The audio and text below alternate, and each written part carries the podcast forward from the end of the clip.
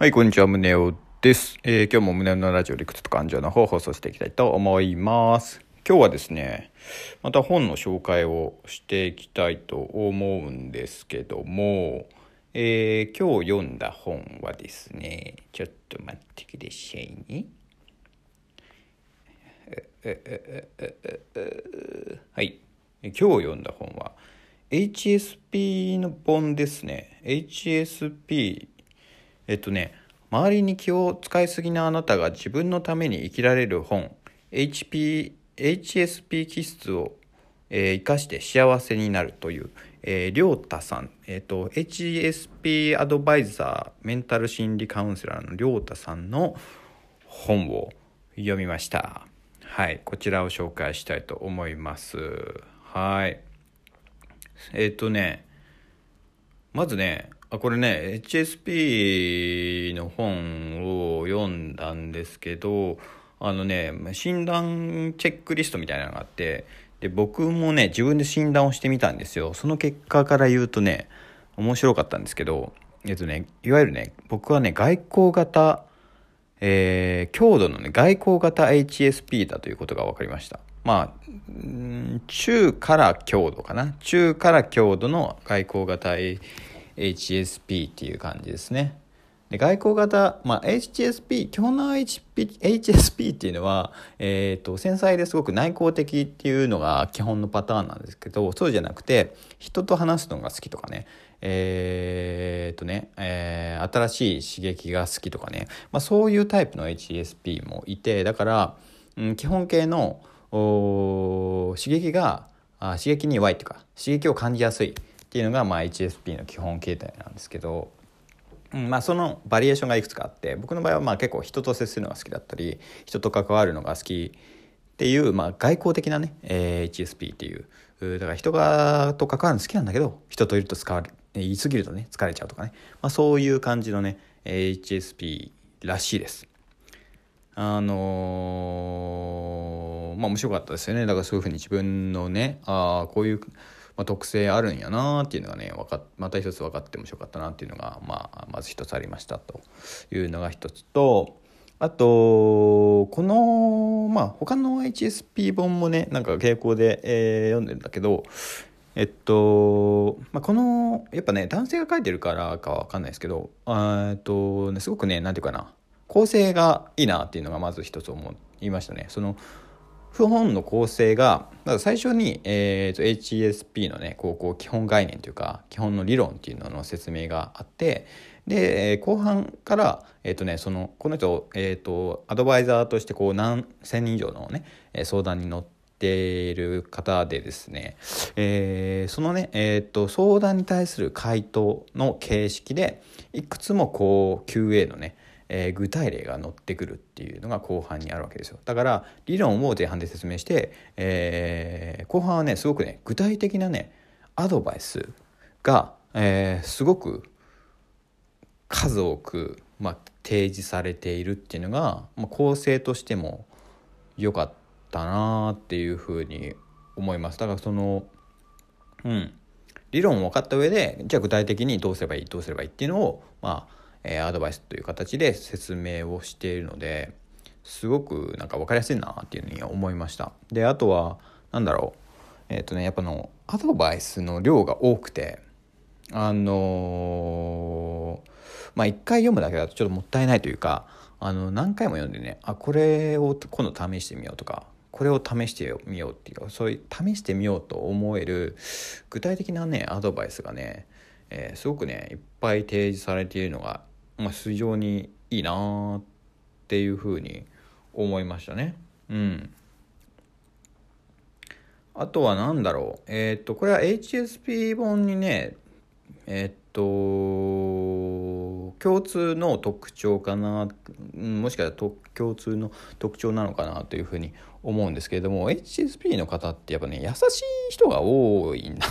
っていうふうにすごく思ってて、その文面からね、感じられるね、すごい優しい優しい優しいなっていうのをすごくなんてえあの思思ったんですよね。それはなぜかっていうとやっぱ自分の特性を理解していてすごくそこのね生きづらさを感じてきたからこそ何、えー、て言うかな優しくなれるっていうのかな例えばなんで HSP さんの特徴は深く物事を考えるとか、えー、五感が鋭いとか共感力が高いとかってね、えー、まあ、いくつか書かれてるんですけど、まあ、そもそもこの深く物事を考えるとかって何とかなえっ、ー、とダメ出しじゃなくてさなんかちょっと肯定的にあの記述してくれてるじゃないですか。深く物事を考える。あ深く物事を考えるっていうことがまあ一つこう生きづらさにつながってるんだな。でもその深く問題を物事を考えるってこと自体は別に悪いことじゃないじゃんっていうふうに捉えられるじゃないですか。だからそういう何て言うかな、えー、どちらかというとポジティブとか肯定的なえっ、ー、とね言い回しをすごく随所にしてくれていてもうね何て言うのか優しいな。うん優しいな。もう全般的にね優しいなっていうのがね思った感想なんですよね。で僕は何だろううー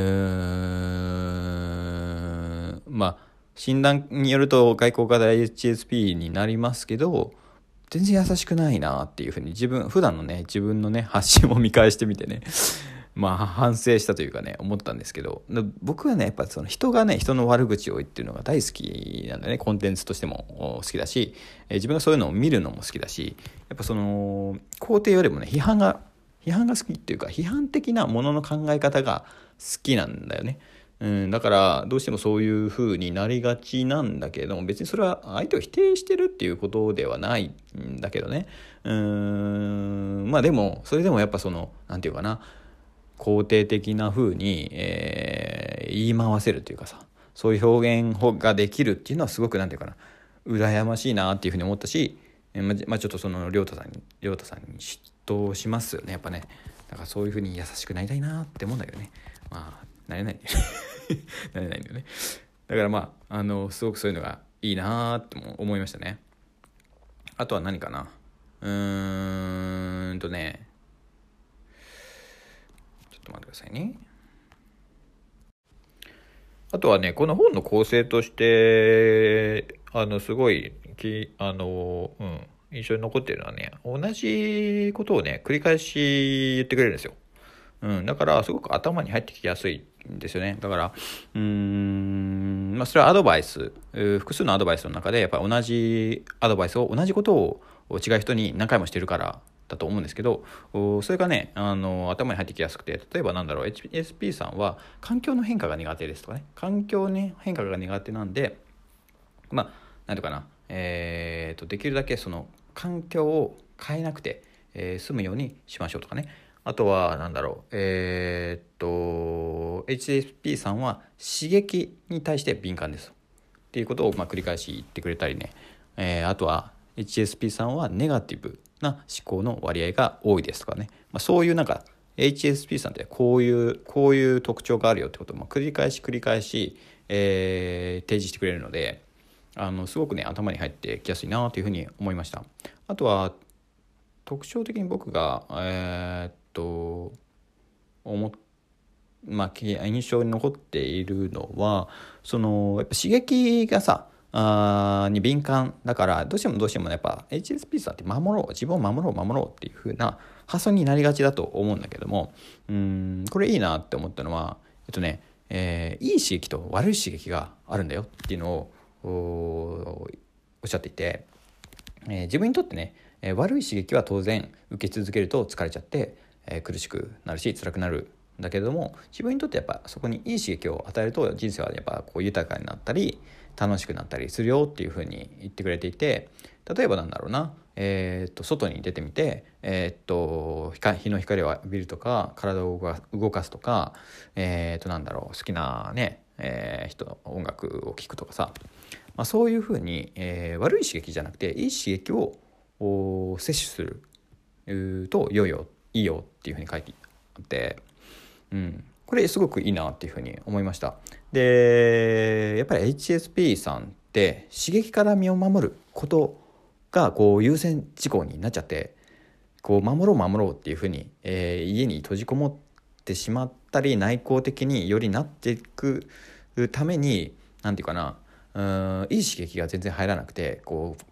ポジティブにね、えー、気持ちが全然転換できなかったりすることってあると思うんですよだから刺激には、えー、悪い刺激といい刺激があるんだっていうふうにやっぱそれを自覚して、えー、選び取っていくっていうかさうん取捨選択していくといいよっていうこの視点っていうのはすごくいいなっていうふうに思いましたね。うん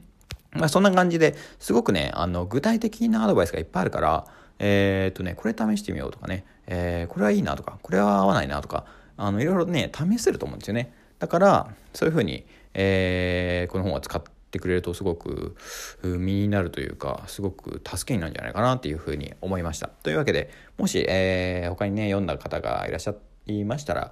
えー、っと感想とかくれると嬉しいです。あの、チャンネル概要欄にねあの本のリンクも貼っておこうかなと思います。特にアフィリエイトリンクとかじゃないんで僕には一切も入りませんけれども、よろしかったら皆さんご覧ください。というわけで終わります。はい、じゃあね